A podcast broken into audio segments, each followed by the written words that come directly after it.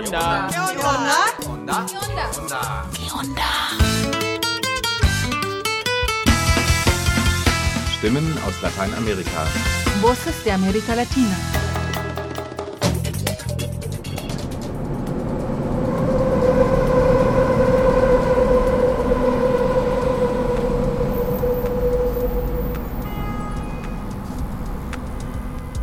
Hallo, hier spricht Tobi. Ihr hört Onda Info Nummer 536. Die BerlinerInnen unter euch haben vielleicht gerade den Sound der U-Bahn erkannt. Den haben wir am Cottbusser Tor in Kreuzberg aufgenommen. Dort im Kulturzentrum Aquarium haben wir nämlich gerade eine Fotoausstellung gezeigt zum Thema Migrationen in Zentral- und Nordamerika. Zusammen mit dem Audioguide soll die Ausstellung gern noch an anderen Orten gezeigt werden. Wenn ihr also Ideen für einen Ausstellungsort habt, meldet euch gern bei unserem Team vom Radio Onda. In unserer heutigen Sendung gibt es neben ein paar Impressionen der Ausstellung auch eine Zusammenfassung unserer Veranstaltung zum Thema zentralamerikanische Migrationen in Zeiten der Pandemie. Außerdem hört ihr ein Interview mit Caroline Kim von den Lateinamerika-Nachrichten und dem Lateinamerika-Referat der Rosa-Luxemburg-Stiftung. Sie spricht über die Auswirkungen der Pandemie auf Frauen und besonders die Ursachen ihrer Verschuldung. Vorab informieren wir euch noch über die Crowdfunding-Kampagne für das erste Album der feministischen Rap-Gruppe Gata Engrifá aus Chile. Viel Spaß beim Hören unserer heutigen Sendung wünscht euer Onda Info-Team. Este año se han reportado múltiples desapariciones de mujeres en Latinoamérica. Secuestros, violaciones. Über Frauenmorde, Vergewaltigung und soziale Ungleichheit rappen die feministischen Musikerinnen von Gata Engrifa aus Chile. Gata Engrifa, das heißt wütende Katze. Und wütend sind auch die vier jungen Frauen des Kollektivs, die zusammen Rap-Workshops geben und politische Straßenperformances machen.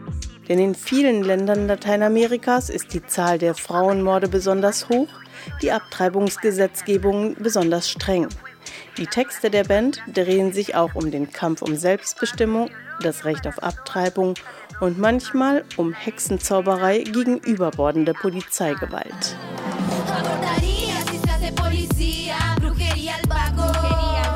Entstanden ist das feministische Rap-Kollektiv 2018 in Santiago de Chile. Jetzt wollen Fernanda Calueque, Francisca Badilla, Tiare Nine und Francisca Maturana ihr erstes Album produzieren.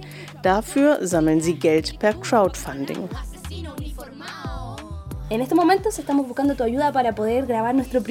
Wir brauchen eure Unterstützung für dieses Projekt, sagt Fernanda.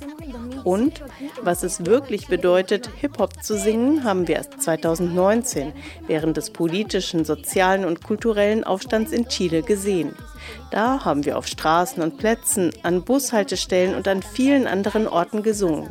Daran soll unser Album anknüpfen und erinnern. Por eso que hoy día estamos buscando dejar como una memoria este disco. Mamita, la masacre mágica avanza. No hay ministra en el ministerio, hay malestar, no hay medios ni remedio. Para los medios somos cifras de un promedio. Wenn du das feministische Rap-Kollektiv und ihre Musikproduktion unterstützen möchtest, findest du den Link zur Crowdfunding-Kampagne auf npla.de. Dort findest du auch Links zu mehr Musik der Band. Viel Spaß auch schon mal hier beim Anhören.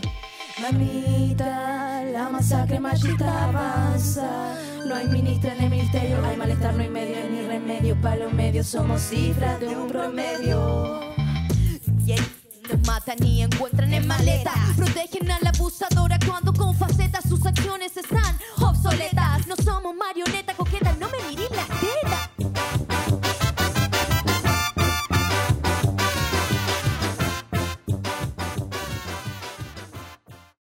Von der Covid-19-Pandemie sind vor allem Menschen in prekären Lebensumständen, wie auch Migrantinnen und Geflüchtete betroffen. Für viele ist das Virus ein weiterer Grund, ihr Herkunftsland zu verlassen. Mexiko stellt heute einen der meistgenutzten Migrationskorridore der Welt dar. Um mehr über die zentralamerikanische Migration Richtung Norden in Zeiten der Pandemie zu erfahren, hat Radio Matraca am Abend des 15. März 2022 eine Online-Veranstaltung durchgeführt, aus der wir nun ein paar Auszüge hören. Radio Matraca desde Berlín. Radio Matraca desde Berlín. Enfoques alternativos, miradas diferentes. Otras voces de Alemania.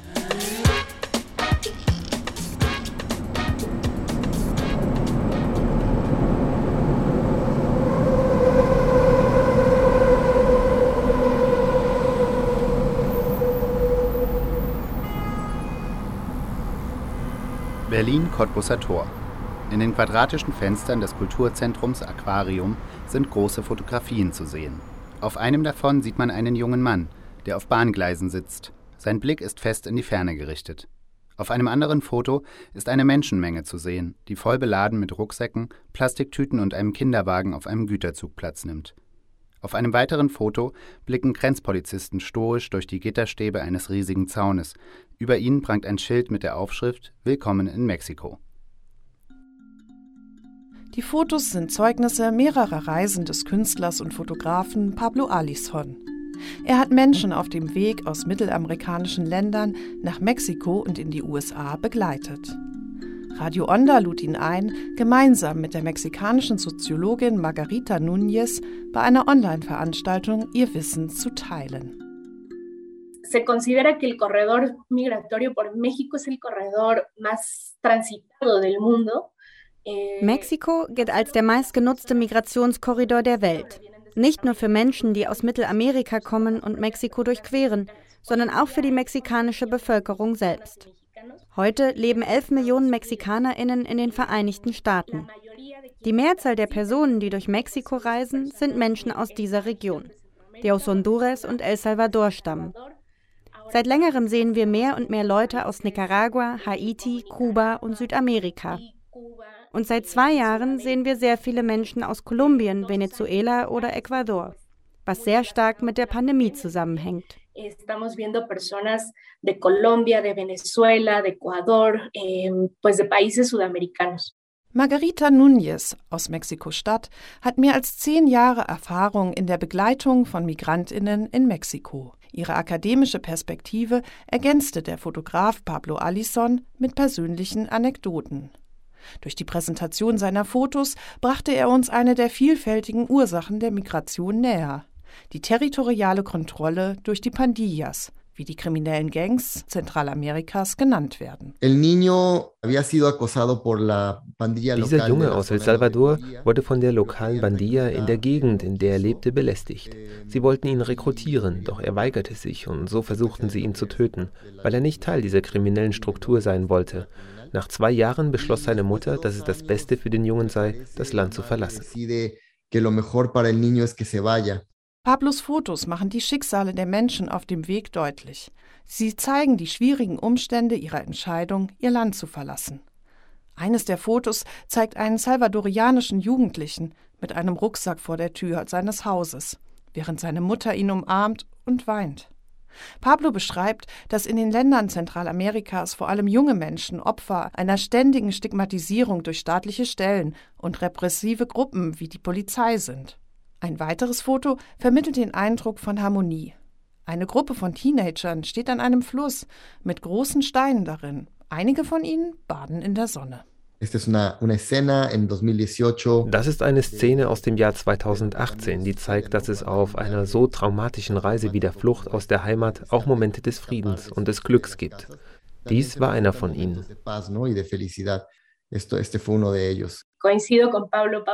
Ich stimme Pablo zu, der sagte, dass die Menschen auf seinen Fotos häufig lächeln. Etwas, das auch ich in meiner Arbeit immer zu betonen versuche, ist, dass die Menschen in diesen Situationen keine passiven Opfer sind. Im Gegenteil, sie sind politische Akteure und ihre Migrationsprozesse sind als Prozesse des Widerstands zu verstehen. pues se constituyen como procesos de resistencia. Angesichts der verschiedensten Bedrohungen, denen Menschen ausgesetzt sind auf ihrem Weg nach Mexiko und an die Grenze der USA, spricht Margarita von erzwungener Migration. Sie erklärt ihr Verständnis der Migrationsprozesse als eine Form des Widerstands. En ese sentido, es ist wichtig, Migration aus diesem Blickwinkel zu betrachten. So können wir verstehen, dass der Umstand an sich, dass die Menschen ihre Länder verlassen müssen, eine Verletzung ihrer Menschenrechte darstellt. Und daher müssen wir uns für sie einsetzen und Gerechtigkeit und Wiedergutmachung fordern.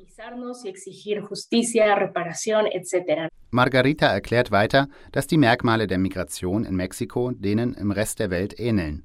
Dass die Migration heute global geworden ist und immer mehr Länder daran beteiligt sind, Migrantinnen auszuweisen, aufzunehmen oder durchreisen zu lassen. Dass die Prozesse immer schneller und intensiver werden und auch immer politischer. Gleichzeitig gäbe es immer mehr Gründe zu migrieren. Strukturelle Gewalt, geschlechterspezifische Gewalt, häusliche Gewalt, Armut und in den letzten Jahren besonders der Klimawandel. Das zeigt, dass die schlechten Lebensbedingungen in den Herkunftsländern bereits ganze Bevölkerungsgruppen vertreiben. Es ist einfach nicht mehr so, wie man noch vor ein paar Jahrzehnten dachte, dass nur junge Männer aufbrechen, um Arbeit zu finden. Eine Sache, die sich geändert hat, ist die Art und Weise, wie Frauen heute migrieren. Früher wanderten sie aus Gründen der Familienzusammenführung aus, um ihren Ehemännern nachzureisen oder um ihre Kinder zusammenzubringen und so weiter. Und sie wanderten als Familie.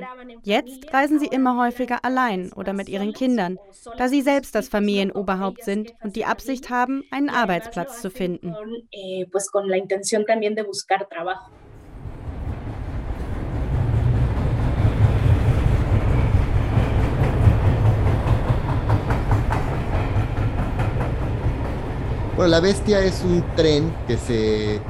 La Bestia das ist ein Zug, den die Migrantinnen selbst das Ungeheuer genannt haben. Es handelt sich um einen Güterzug, der auf einer sehr langen Strecke zwischen Kanada und Südmexiko fährt.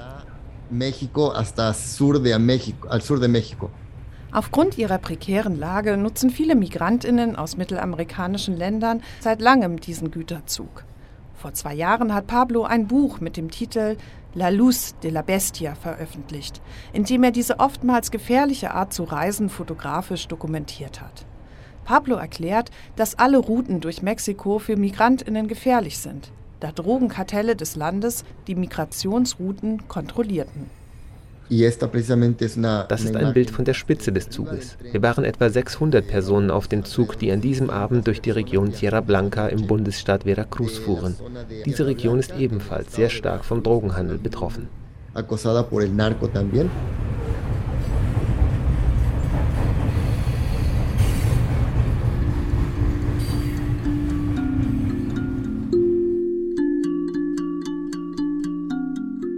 Immer wieder spricht Margarita von Mexiko als sogenanntes Pufferland und verweist auf die Tatsache, dass die US-Grenze seit vielen Jahren nach außen verlagert wurde. Dies habe mit der Schaffung des Nationalen Migrationsinstituts im Jahr 1993 begonnen, als Teil der Verhandlungen über das nordamerikanische Freihandelsabkommen NAFTA. Im Jahr 2019 dann setzte Donald Trump die MPPs, also die Migrant Protection Protocols, um, die unter dem Namen bekannt sind Quédate en México, also Bleib in Mexiko.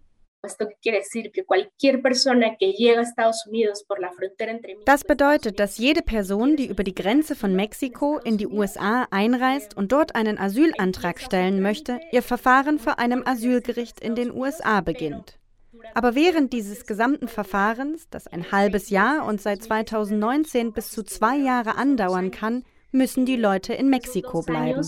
Eh, der ehemalige US-amerikanische Präsident Trump hatte darüber hinaus die Militarisierung der Grenze zu Mexiko vorangetrieben, indem er die Nationalgarde der Vereinigten Staaten auf mexikanischem Gebiet stationierte. Margarita zufolge reguliert und kontrolliert diese Militärpolizei seither die Migration unter dem Vorwand der Verfolgung von Drogenkartellen. Mit dem Ausbruch der Pandemie im März 2020 wurde eine weitere politische Leitlinie umgesetzt, die als Titulo 42 bezeichnet wird und Gründe der öffentlichen Gesundheit betrifft. Dieses US-Gesetz über die öffentliche Gesundheit im Zusammenhang mit der Pandemie schließt die Grenzen für nicht essentielle Grenzüberschritte von Menschen. Heute sind die nicht essentiellen Übertritte an der Grenze zwischen den USA und Mexiko nur die Asylanträge. Es gibt Tourismus, es gibt natürlich Handelsübergänge, aber von den Asylbewerberinnen kann niemand formell die Grenze überschreiten. Und das sagt uns, dass in Wirklichkeit die Bevölkerung illegalisiert wird.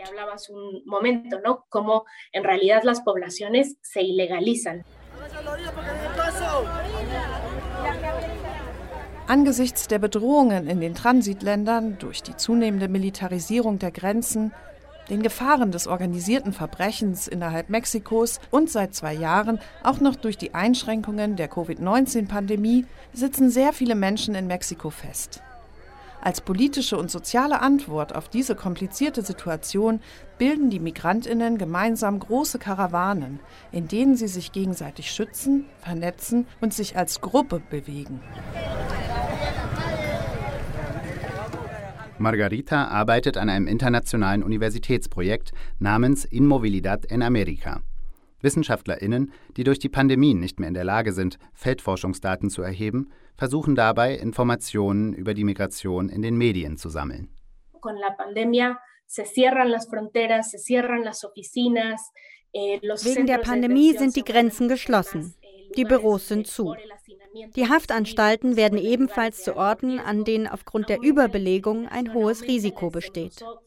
Diskriminierung und Fremdenfeindlichkeit nehmen zu. All die Dinge, über die ich schon gesprochen habe, haben sich mit der Pandemie verstärkt und sind viel gewalttätiger geworden. Einerseits verstärken sich all die Maßnahmen des Ausschlusses und der Diskriminierung. Andererseits werden aber auch alle Faktoren, die die Menschen zur Migration bewegen, verstärkt.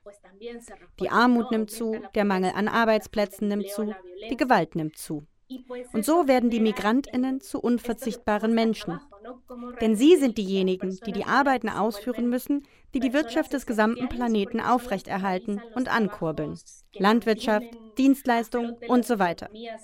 Aber sie werden auch zu einer Art Einwegbevölkerung, deren Leben nicht wirklich wichtig ist.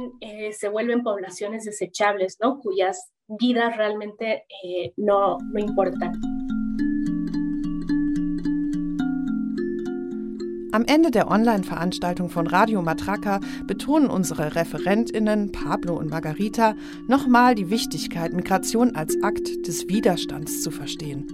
Ob nun in Mexiko oder dem Rest der Welt. Es handele sich schließlich um einen globalen Prozess, der heute überall spürbar ist.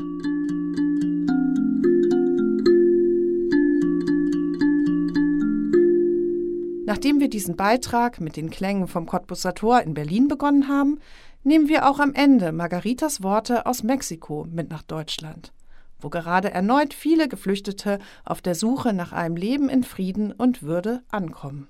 que estamos viendo como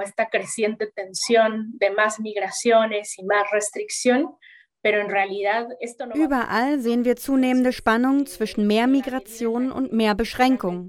Aber in Wirklichkeit wird die Migration nie aufhören.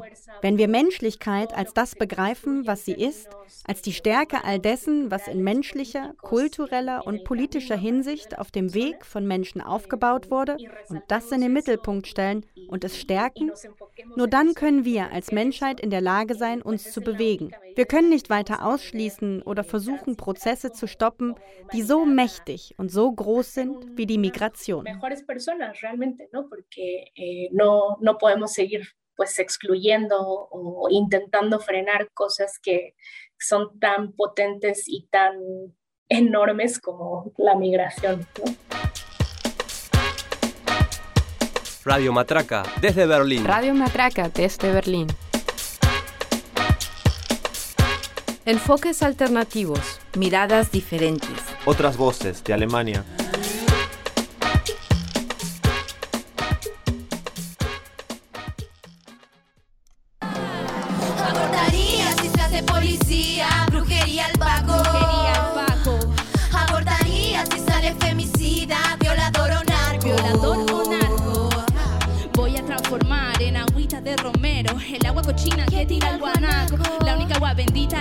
Bicarbonato. Al único Paco que escucho a Paco de Lucía. Milico duro, Paco jalao. Asesino uniformado. Asesino uniformado. Estáis todo encapuchado, pero igual estáis funao. ¿Acaso no sabéis que estáis sapeados? Tontos embarados.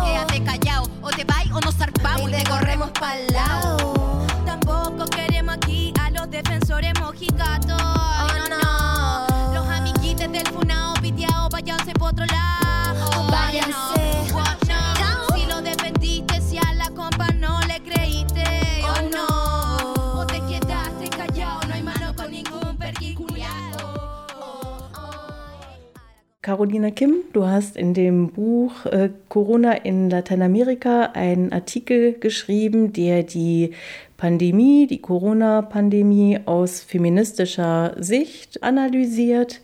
Herzlich willkommen zum Interview. Hallo Ute. Ich wollte dich zuerst bitten, was zu dem Buch zu erzählen. Wie ist es entstanden? Ja, also das Buch ist eigentlich entstanden aus einer Tagung, die letztes Jahr stattgefunden hat. Das war eine Tagung der Uni Kassel zusammen mit der Evangelischen Akademie Hofgeismar. Und zwar war es eine Tagung über Corona in Lateinamerika, wo sehr viele verschiedene ReferentInnen zu, aus verschiedenen Perspektiven ja, zu dieser Thematik gesprochen haben. Und daraus ist dann ein Buchprojekt entstanden, was jetzt gerade veröffentlicht wurde. Es geht vor allen Dingen um die Folgen der Pandemie auf dem lateinamerikanischen Kontinent, weil der auch sehr stark betroffen davon war. Es gab halt sehr viele Infizierte und auch sehr viele Tote. Aber die Länder waren auch in sehr unterschiedlicher Art und Weise betroffen. Und die verschiedenen Beiträge gehen einfach auf verschiedene Themen ein, wie sich das zum Beispiel auf das Bildungssystem ausgewirkt hat oder ja, was die Folgen auf dem Arbeitsmarkt waren oder eben meinen Beitrag, der das aus Geschlechterperspektive sich anschaut. Ja, und was auch dabei klar wird, ist eben, dass dieses Virus nicht alle gleich betrifft. Also, dass es für viele ja, eine soziale Katastrophe gewesen ist, aber für andere, dass sie weniger hart eigentlich davon betroffen waren und zeigt eben diese sozialen Ungleichheiten, die es in den verschiedenen Ländern auf verschiedene Art und Weise gibt, wie sie aber einfach verstärkt wurden durch die Pandemie. Du hast das äh, Kapitel geschrieben, Sorge im Zentrum, die Folgen der Corona-Krise in Lateinamerika aus Geschlechterperspektive und beschreibst äh, sehr stark die prekären Beschäftigungsverhältnisse, Sorgearbeit, unbezahlte Arbeit, die Frauen häufig auch leisten und schreibst, dass die Beteiligung von Frauen am Arbeitsmarkt auf ein Niveau von vor zehn Jahren gefallen ist in der Pandemiezeit. Warum sind Frauen so besonders stark betroffen? Einerseits stellen Frauen die Mehrheit der prekär Beschäftigten, also sehr viele Frauen haben kein formelles Arbeitsverhältnis, also sie haben keine soziale Absicherung, arbeiten zum Beispiel als Hausarbeiterinnen im Verkauf auf der Straße und also in all solchen Jobs, die eben auch weggefallen sind, als die Pandemie eingebrochen ist und die nicht im Homeoffice erledigt werden können. Und Viele dieser prekär Beschäftigten hat die Pandemie eben besonders hart getroffen, weil es eben auch keine Sicherungssysteme gab. Gleichzeitig ist es eben so, überall auf der Welt, aber auch in Lateinamerika, dass vor allem also die Sorgearbeit, das heißt die unbezahlte Arbeit, die erledigt werden muss, äh, wie zum Beispiel das Pflegen von älteren Personen oder die Betreuung von Kindern oder der Haushalt, dass das vor allen Dingen also sehr stark familiarisiert und feminisiert ist in Lateinamerika. Das bedeutet, dass diese Arbeiten vor allen Dingen durch Familienmitglieder ausgeführt werden und das sind meistens Frauen. Das hat eben dazu geführt, dass diese Überbelastung vor allen Dingen auf den Schultern von den Frauen ausgetragen wurde. Ein wichtiges Thema in deinem Artikel ist äh, das Thema Verschuldung, Privatverschuldung. Du beschreibst, dass während der Pandemie sich viele Menschen privat verschuldet haben, äh, um zu überleben, rein um ihre Reproduktion zu sichern sozusagen. Äh, warum ist das so und war das eigentlich vorher auch schon so? Ja, Schulden und Verschuldung sind auch ein sehr wichtiges Thema, was verschiedene feministische Bewegungen in Lateinamerika aufgegriffen haben.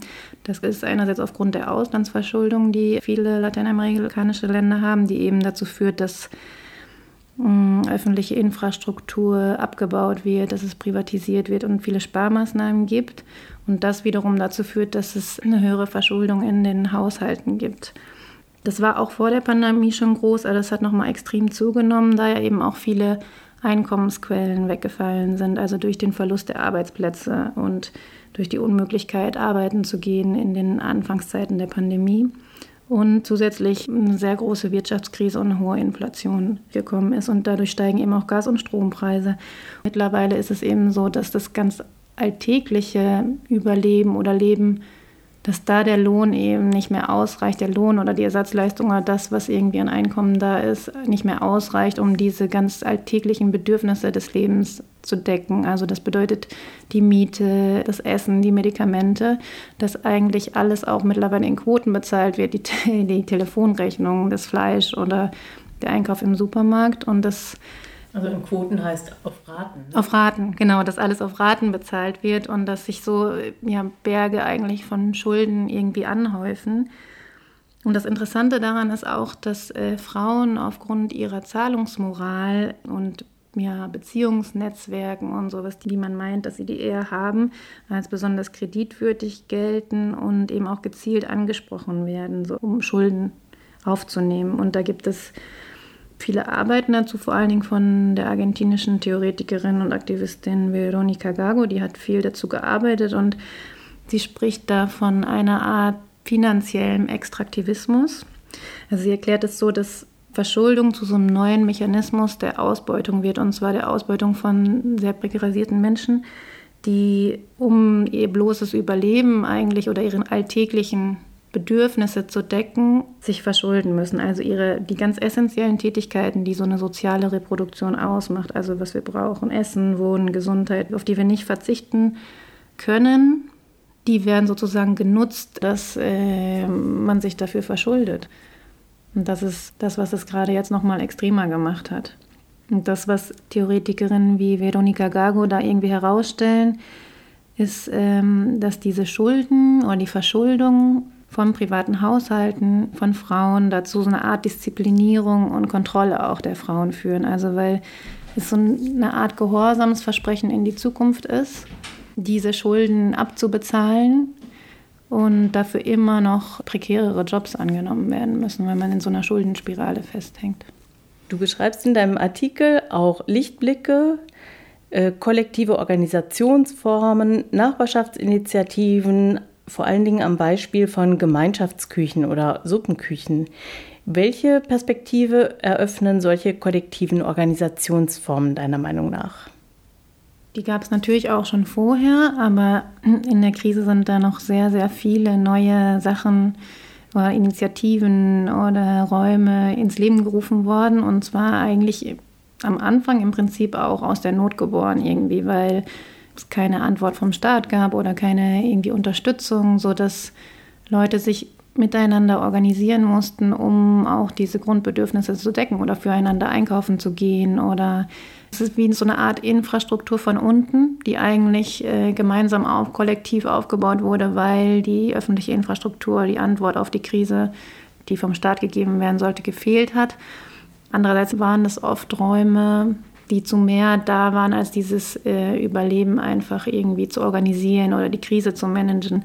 Gemeinschaft entsteht ja auch erst, wenn man seine NachbarInnen kennt und wenn man zusammenkommt und gemeinsam an Dingen arbeitet oder so. Und das sind dann eben auch Räume, wo ja, sich Leute austauschen können, wo sie sich kennenlernen, wo gemeinsam problematisiert wird und wo eben auch ein Potenzial drin liegt, ähm, ja, so ein bisschen diese Dynamik zu verändern. Und wenn dann eben auch Sachen wie Kochen und Essen auf die Straße getragen werden, dann verlagert sich das ja auch irgendwie von diesem sehr individuellen Ort des Zuhauses in so einen öffentlicheren Raum, wie die Straße zum Beispiel ist oder wenn man sich da gemeinsam trifft. Ja, und da würde ich schon sagen, dass es da auch mm, eben Räume gibt, wo Neues entstehen kann, also die einfach auch sehr kreativ sind oder wo so ein solidarisches Miteinander wieder neu gelernt werden kann und wo auch Potenzial darin liegt, eben sich zu Beginn über diese gemeinsame Problematisierung sich auch zu organisieren. Und äh, ich will nicht sagen, dass es alle staatlichen Strukturen ersetzen sollte oder so, aber ich glaube auch, wenn dann erstmal so eine Organisierung stattfindet, dann kann auch wieder andere Forderungen an den Staat gestellt werden. Informationen als äh, Grundlage zu diesem Thema findet ihr in dem Buch Corona in Lateinamerika, erschienen im Nomos Verlag, herausgegeben von Christina Dietz, Stefan Peters und Christina Schnepel, mit dem Beitrag von Caroline Kim und vielen anderen spannenden Beiträgen umsonst als PDF runterzuladen, zum Beispiel auf der Seite des Verlags und als Link zu finden auf npla.de. Vielen Dank, Caro. Ja, danke für die Einladung. Für diese Sendung verwenden wir Berichte von freien Radios, Agenturen und Korrespondentinnen aus Lateinamerika. Weitere Beiträge und Texte von Ponal findet ihr auf der Internetseite des Nachrichtenpool Lateinamerika. www.npla.de